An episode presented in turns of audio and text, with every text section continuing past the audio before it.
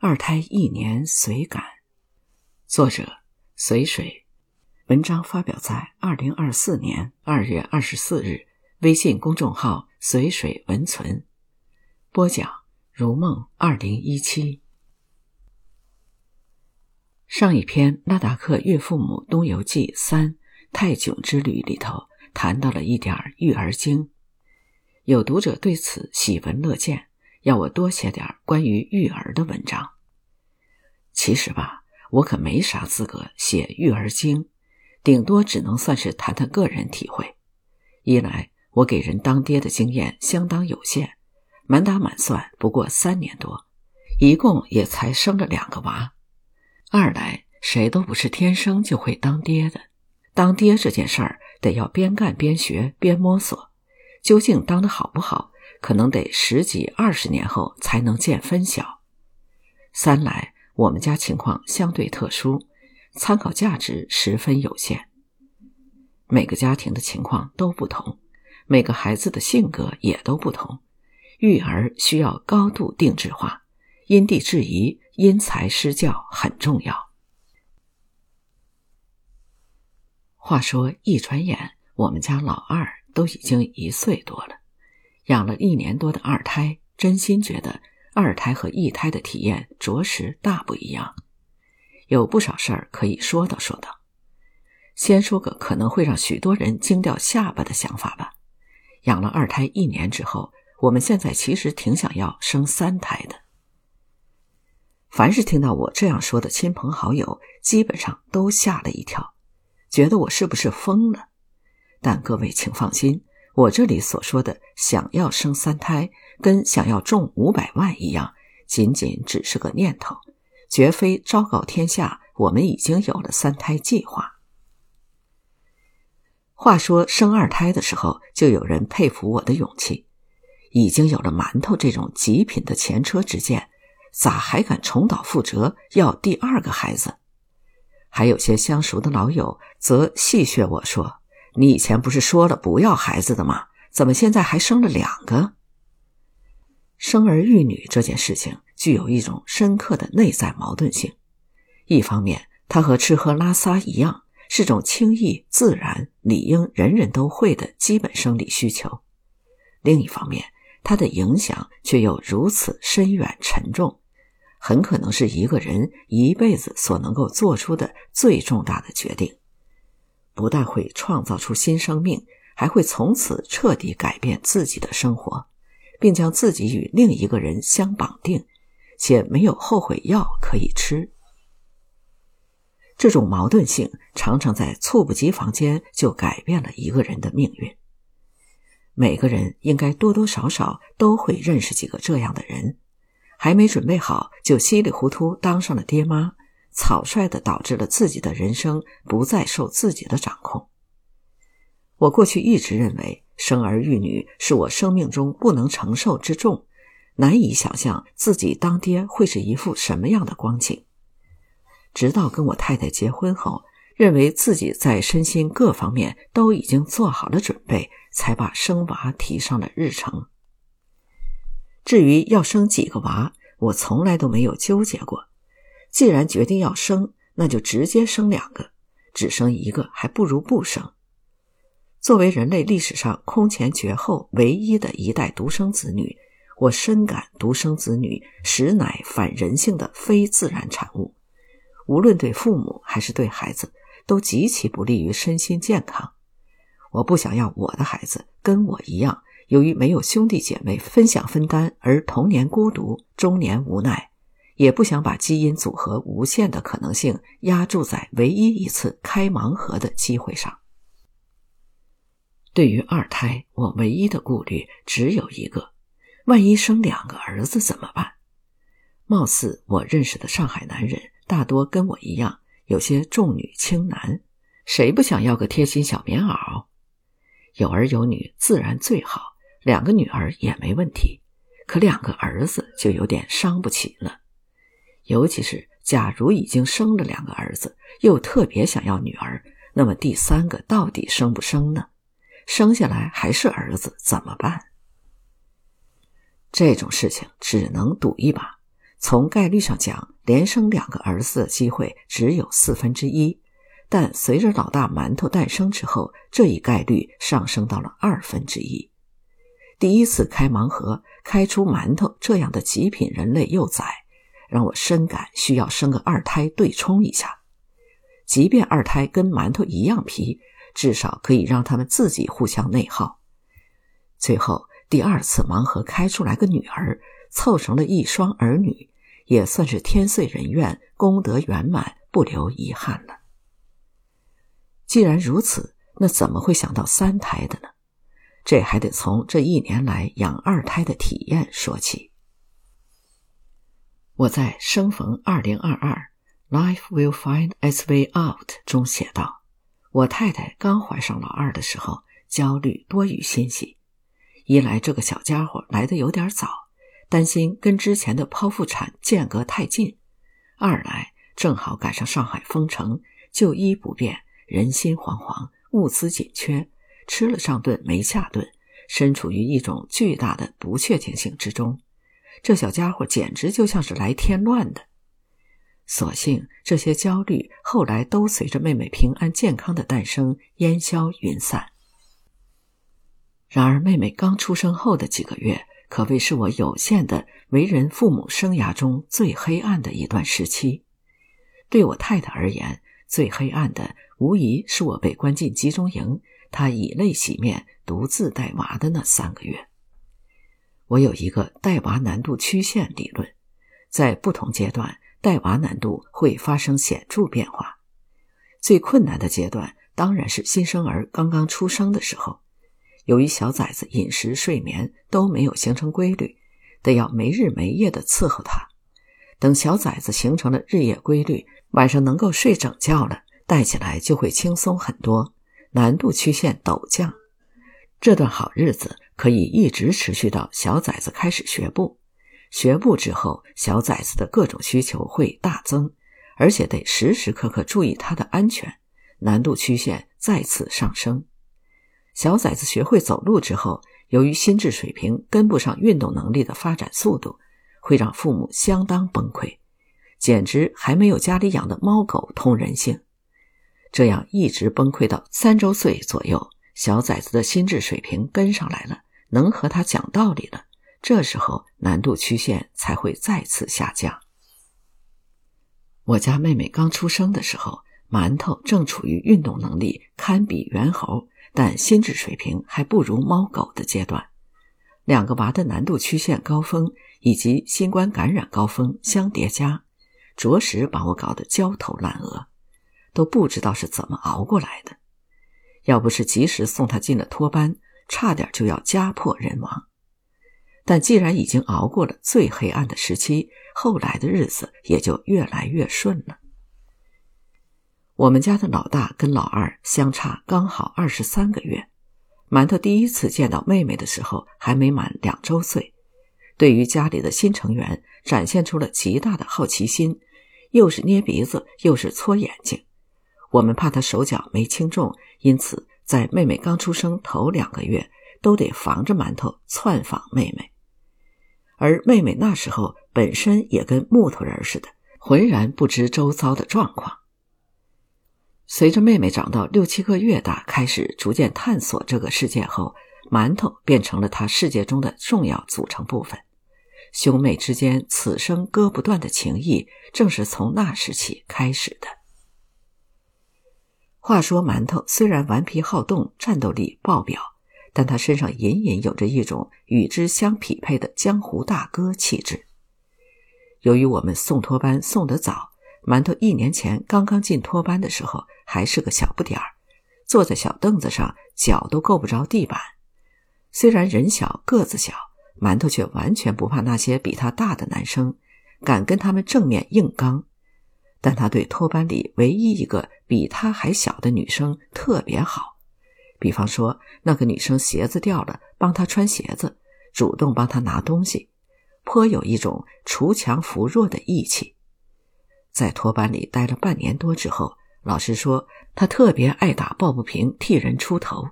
比方说，如果有哪个小朋友被打了，或是被抢了玩具，他都要帮人家报仇。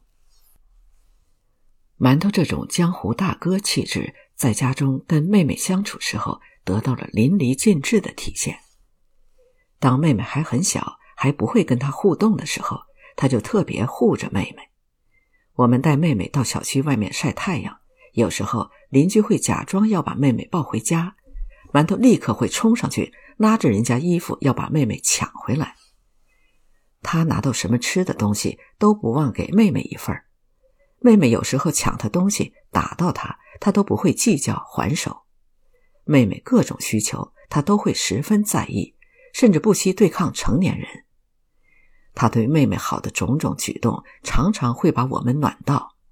总之，馒头在妹妹面前，跟平时那个混世魔王判若两人，顿时变成了宠妹暖男。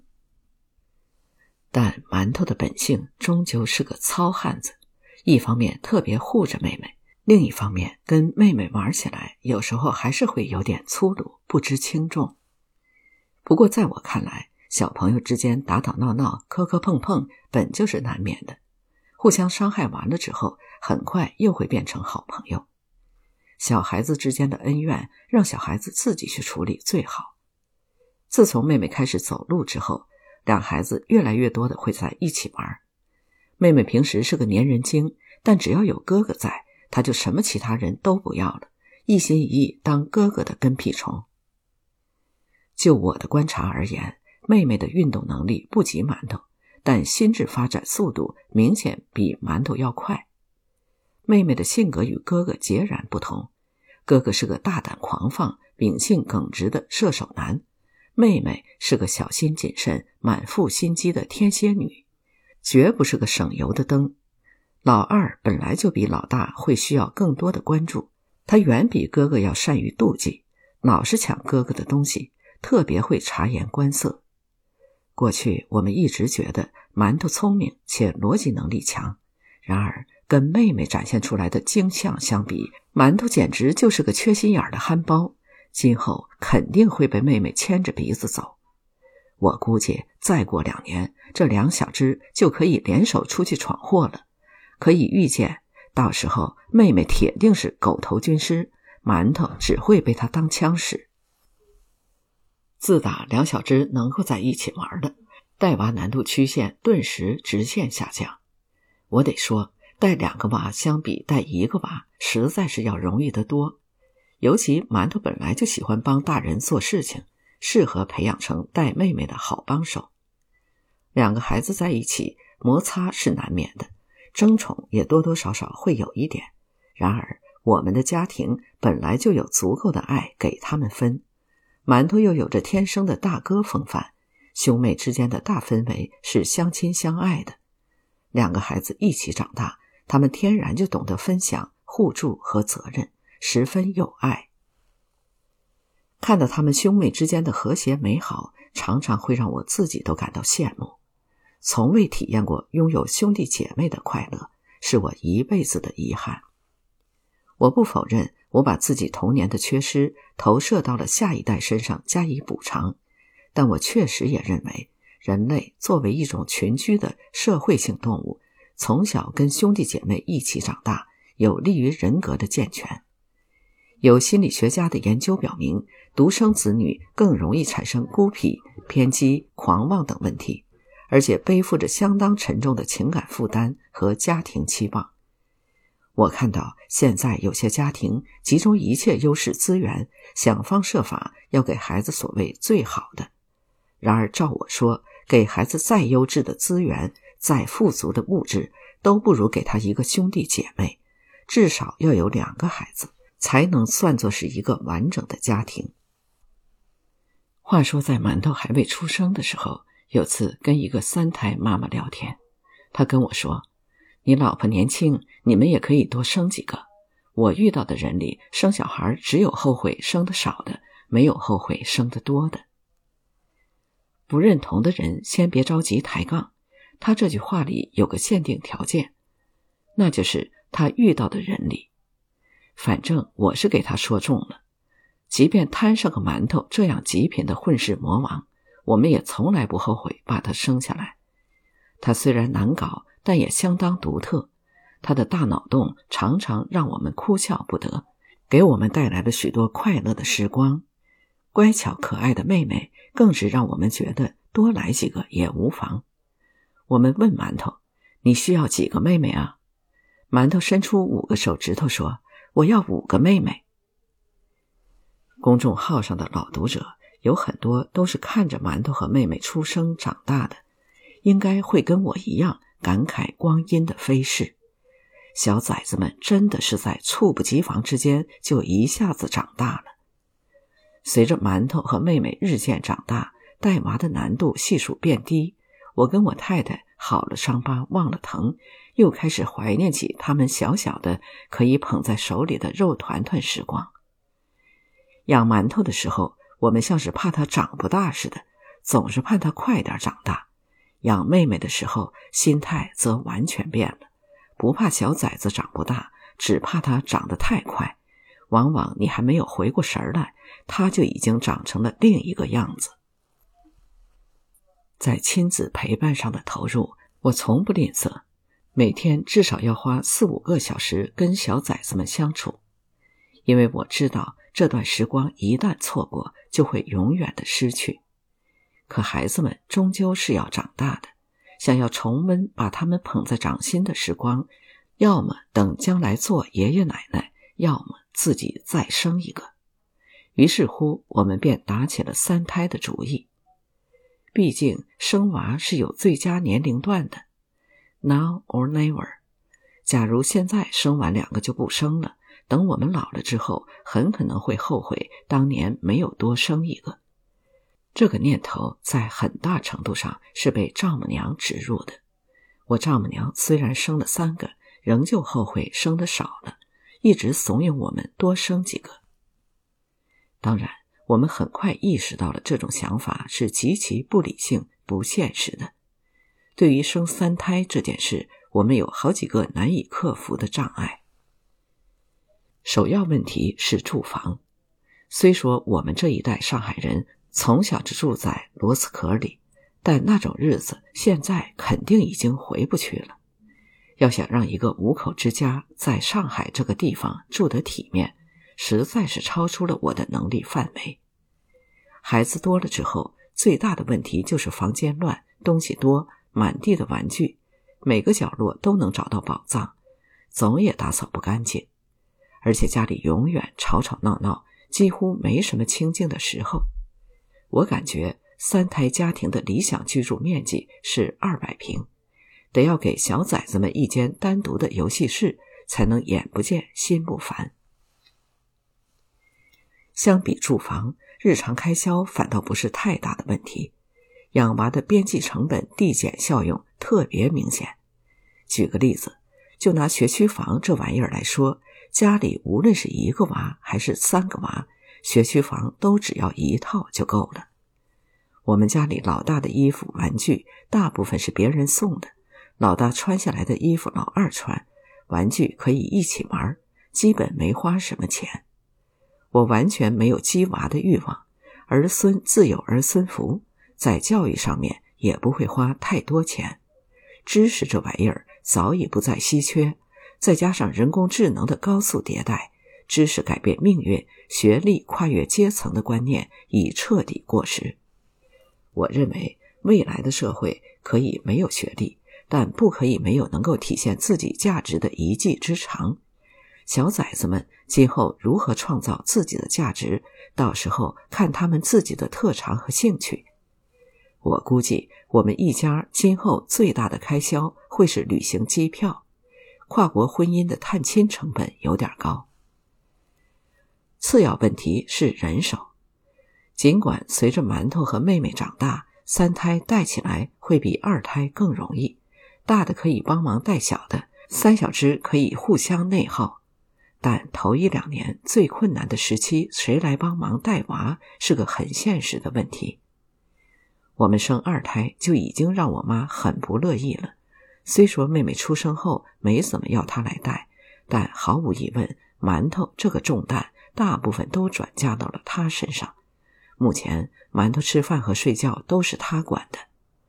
我父母这一代上海人是当年独生子女政策的践行者，多子多福的观念早已土崩瓦解，根本不想要什么子孙满堂，要生三胎，我妈第一个不答应。我跟我太太曾讨论过一种可能性，那就是能不能等到丈母娘二零二五年退休以后，来到中国帮我们带三胎，我们算好了时间生。然而，这似乎也不太好计划，因为他弟弟今年准备结婚，说不定明年就会生娃，到时候丈母娘肯定优先带自己的孙子。第三个问题是我太太的身体，生儿育女对女性的身体摧残可说是重塑级别的。对比之前的照片，我明显感到我太太每生一次孩子都会变老几分。除了变胖变瘦的折腾之外，小崽子断夜奶之前想要睡个整觉都是件奢侈的事情。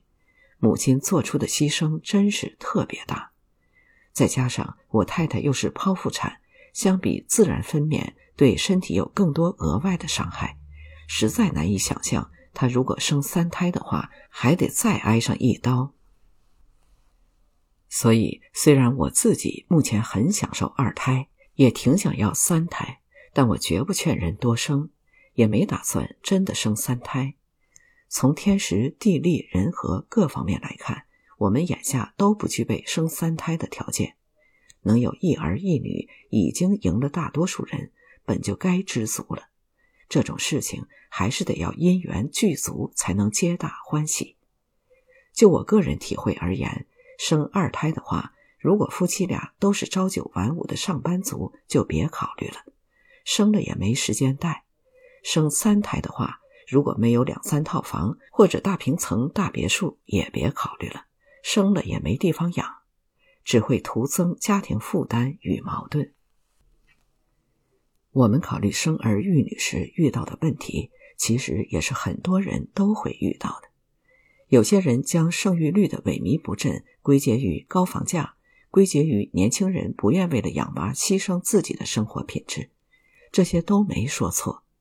然而，我在总结生三胎的障碍时，突然意识到，生育率下降背后其实有一个更为根本性的原因——城市化。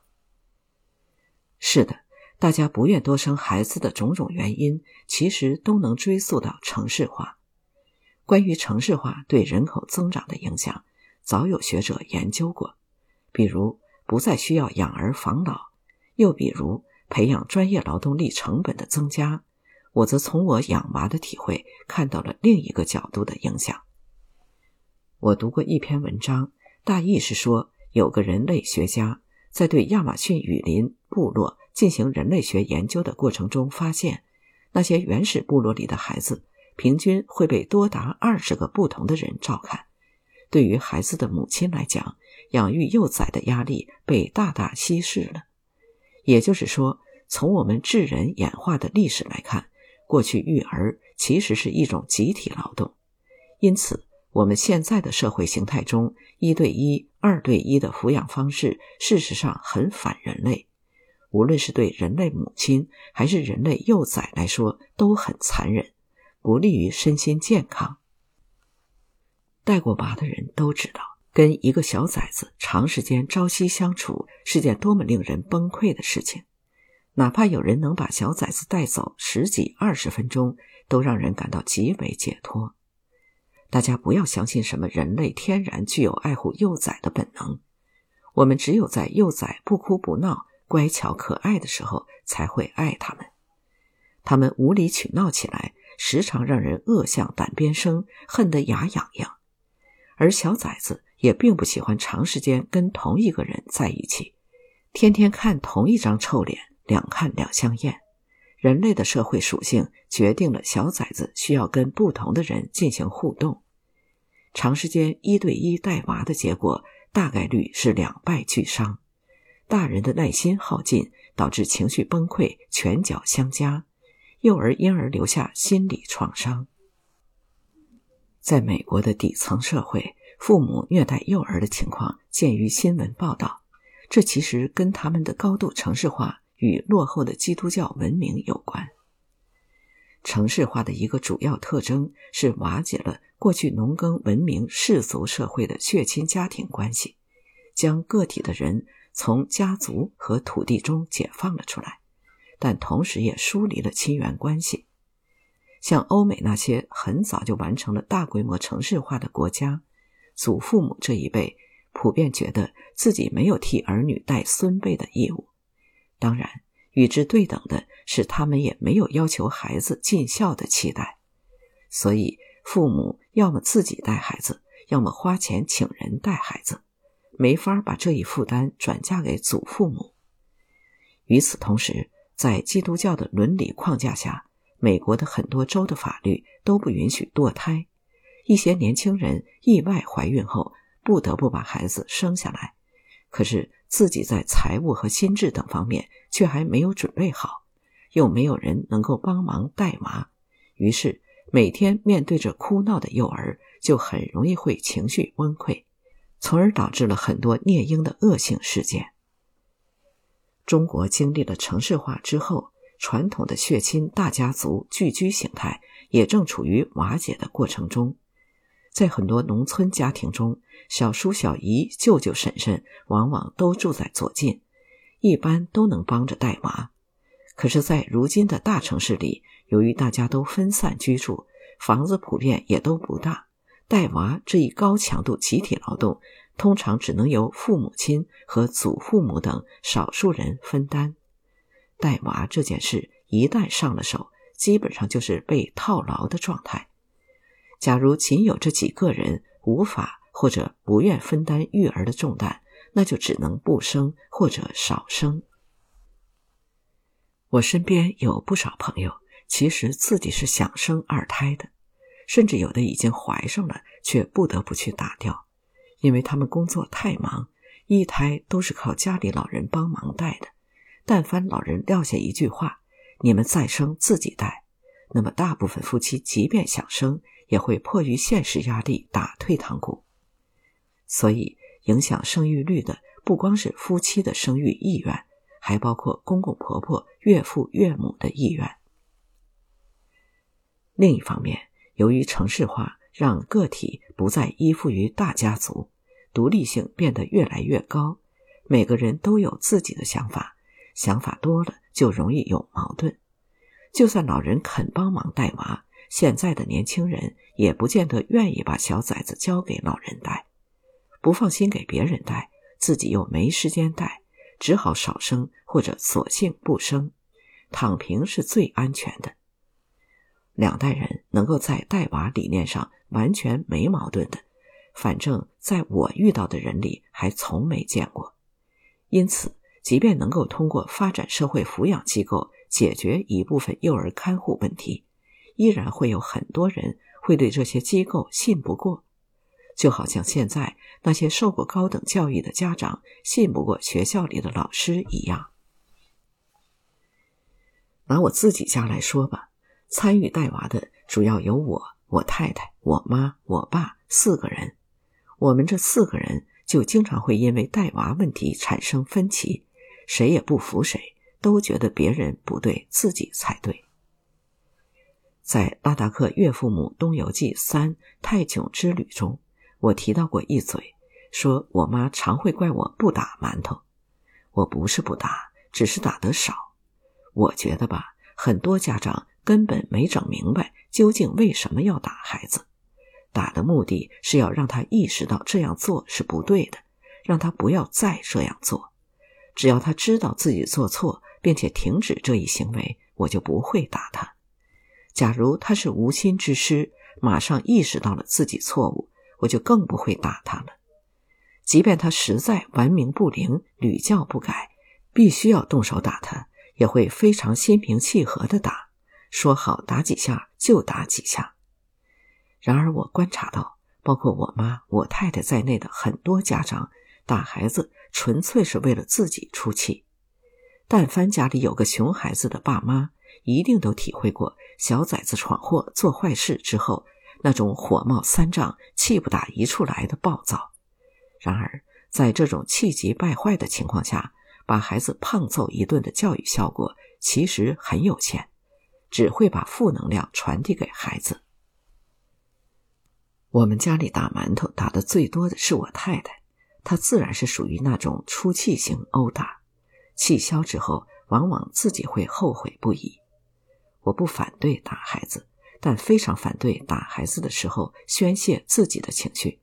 曾经有一次，明明是他主动挑起跟馒头的争执，闹到开打的地步，我护着馒头指出了他的不对，结果连带我一起被他打了一顿。经过那次，我明白了一个道理：很多时候需要被教育的未必是孩子，而是家长自己。情绪控制这种事情，从来不是短时间能够学会的。我只好通过平日里心平气和的带娃来进行言传身教，总算潜移默化的产生了一点影响。然而，很多观念上的差异却是抹不平的。比方说，我妈和我太太总是喜欢要求馒头听话。我知道绝大多数的家长也都是这样教育孩子的，但我恰恰认为听话是一种十分可耻的奴性品质。听话的要求在于照我说的话去做，其背后的逻辑则是盲目服从权威。可家长凭什么认为自己就是权威呢？凭什么认为自己不会错呢？我从来都不喜欢那种什么事情都听大人话的小孩，这是缺乏自己主张的表现。在教导孩子的时候，让他明白为什么要这样做，远比要求他盲目的服从更重要。因此，在别人家里，通常都是孩子问家长为什么，而在我们家里，我才是那个问最多为什么的人。当馒头做出一些不妥当的行为，提出一些不合理要求的时候，我总是会先问他为什么要这样，而不是简单粗暴的禁止他这么做。尽管大部分时候他都回答不上来，但我只是想要帮助他建立起思考和分析的习惯。无论是自己想做某件事，还是别人要你做某件事，都要先问为什么。多问为什么，才能理清一件事背后的逻辑。建立起平等有效的沟通，促进相互之间的理解，不会盲目的服从所谓的权威。又比方说，每当馒头在外面表现得很顽皮时，我太太都会感到尴尬、难堪、丢人。对于馒头的调皮捣蛋，我只有一条红线，那就是不能影响到别人，不给别人添麻烦，包括且不限于。不在公共场合喧哗，不在人来人往的地方奔跑，拿别人的东西之前先要获得允许等。只要不影响别人，他躺地上、钻草丛、爬高爬低、挖泥挖沙，我都随便他。当然，我也得承认，有些情况下，无论怎么做，他都会影响别人。比方说，上次从泰国坐飞机回上海落地的时候，飞机落地之后。滑行到停机位期间，他非要离开座位。由于这事儿涉及安全，我绝不会妥协，把他死死按在座位里。他因此在飞机上大哭大喊。碰到这种情况，我也是很尴尬的。然而两害相权取其轻，我只能说已经尽力了。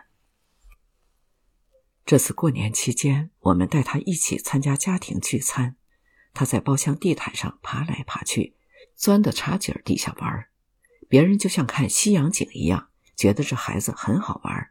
我太太却感到极度难堪，她觉得别人看到这样的孩子会认为是我们父母管教无方。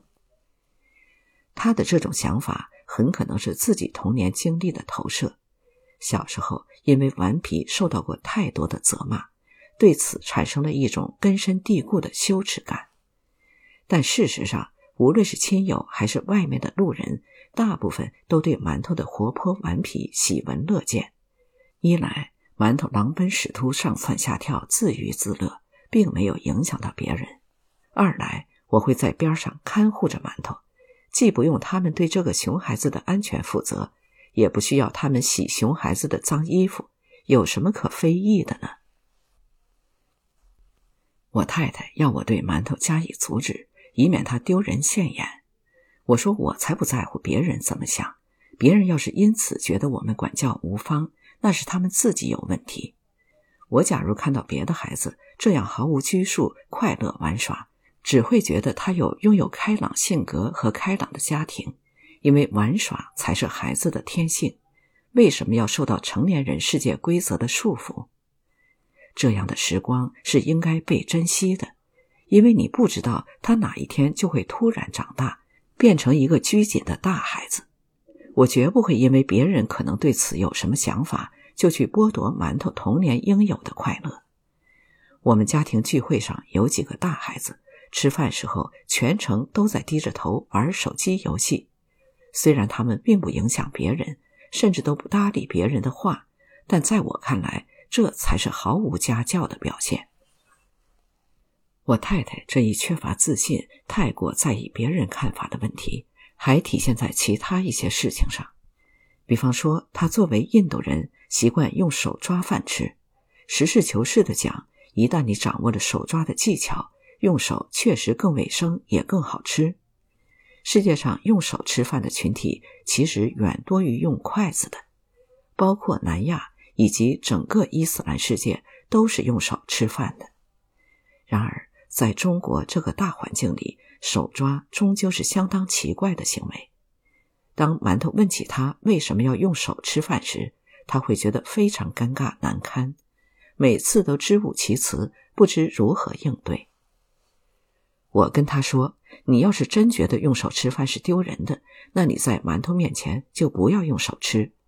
你要是认为这只不过是一种很普遍的饮食文化，并且用手更好吃，那就大大方方告诉馒头。”有什么不好意思的呢？可他偏偏做不到，长期活在对手抓的纠结之中。我太太还经常会焦虑馒头不懂礼貌、不喜欢叫人、不爱学习等问题，我却觉得这并不是什么大问题。我这人的性格十分直来直去，很不喜欢那些个虚头巴脑的社交礼节。说到底，我连社交都不太喜欢，所以。我到现在都不怎么懂礼貌，不爱叫人，不会说吉利话。在我看来，教小朋友在亲戚面前叫人，就跟让他们逢年过节在亲友聚会时候表演才艺一样，纯粹是满足家长自己的虚荣心。你们瞧，我家的孩子被我训练得多乖巧，会叫七大姑八大姨，难道就是懂礼貌了？亲戚关系大家都懂的。可能表面上客客气气，一转过身就在背后说各种难听的话，这样的礼貌谁稀罕？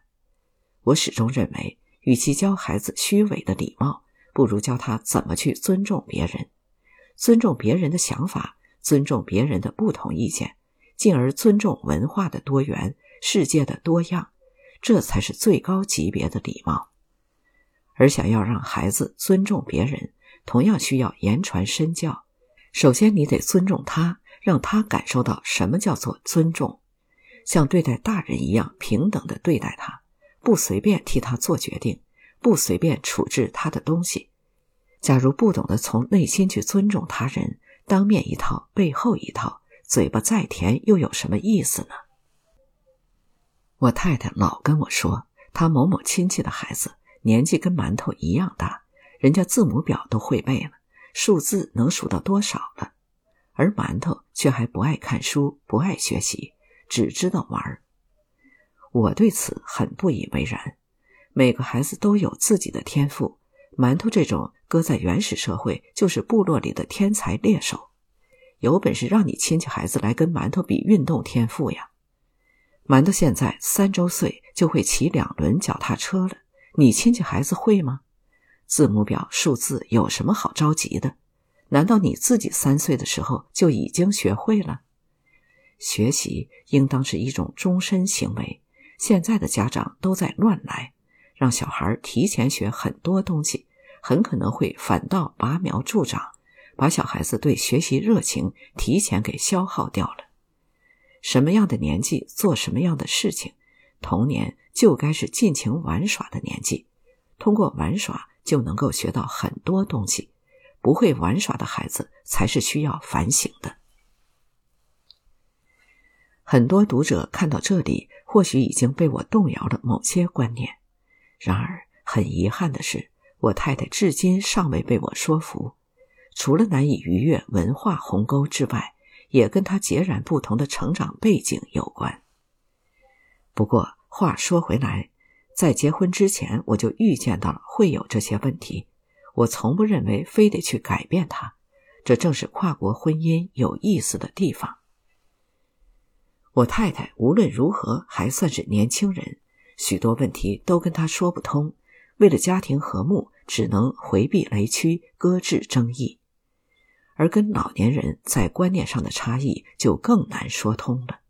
于是大家只好各行其事。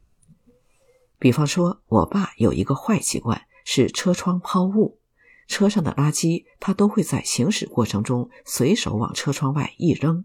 说了他几次无果之后，我也就不再自讨没趣了。要去改变一个这么大年纪的老人，几乎是不可能的。然而，大人的行为会对小孩有着十分直接的影响。馒头有些不当行为，很明显就是从爷爷那里学来的。为此，我不得不苦口婆心再帮馒头进行纠正。又比方说，我爸是非常典型的网瘾老手，只要闲着就一刻不停的刷短视频，有时候还给馒头看。短视频这东西说白了就是电子毒品，会把人的脑子搞坏。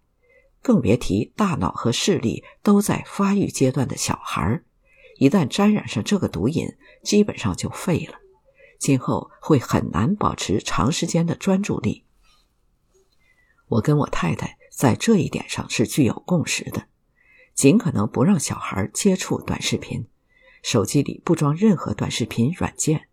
然而，我爸这把年纪对短视频已经完全自暴自弃了。终日沉迷其中，我们特别怕馒头会受他影响，只好编各种话吓馒头，让他别看爷爷的手机。于是乎，当几个不同的大人同时带一个孩子时，不同的行为和观念所导致的言传身教效应，难免会在孩子身上发生碰撞，搞得孩子很错乱。因此。有不少年轻人让父母带了几年孩子之后，最终都会因为不认同父母的带娃方式，转而亲力亲为带娃。这样一来，自然不可能生很多个。我们在没生娃之前就想好了要自己带，这样的底气当然是源于我跟我太太有着大量可以自由支配的时间。在馒头回到上海之前的很长一段时间里。都只有我跟我太太两个人带，我们俩轮流换班，完全没有人可以搭把手。回想起来，那时候真的跟坐牢没啥区别。孩子就跟一副枷锁似的，限制了我们的活动范围，出门逛个街都成了一种奢望。但我们也是挺贱的，明明这么难熬和辛苦，却还乐此不疲。吃了二遍苦，受了二茬罪之后，竟然还想着生三胎，一生不羁放纵爱自由，如我，也究竟不能免俗的成了这种最低等的动物繁衍本能的奴隶。可有什么办法呢？人类幼崽无疑是世界上最邪恶的生物，无论是小脸儿对你嫣然一笑，还是急切的哇哇大哭。都会释放出了世界上最强力的迷魂药，让你乐此不疲的为他付出，明知有一天他会离你而去，甚至与你反目成仇，也心甘情愿的为他牺牲。其间苦乐，如人饮水，冷暖自知。我们的祖祖辈辈大概就是在这样的前赴后继中一代代过来的。我们的年年岁岁，大概也将会在这样的平凡琐碎中一天天过去。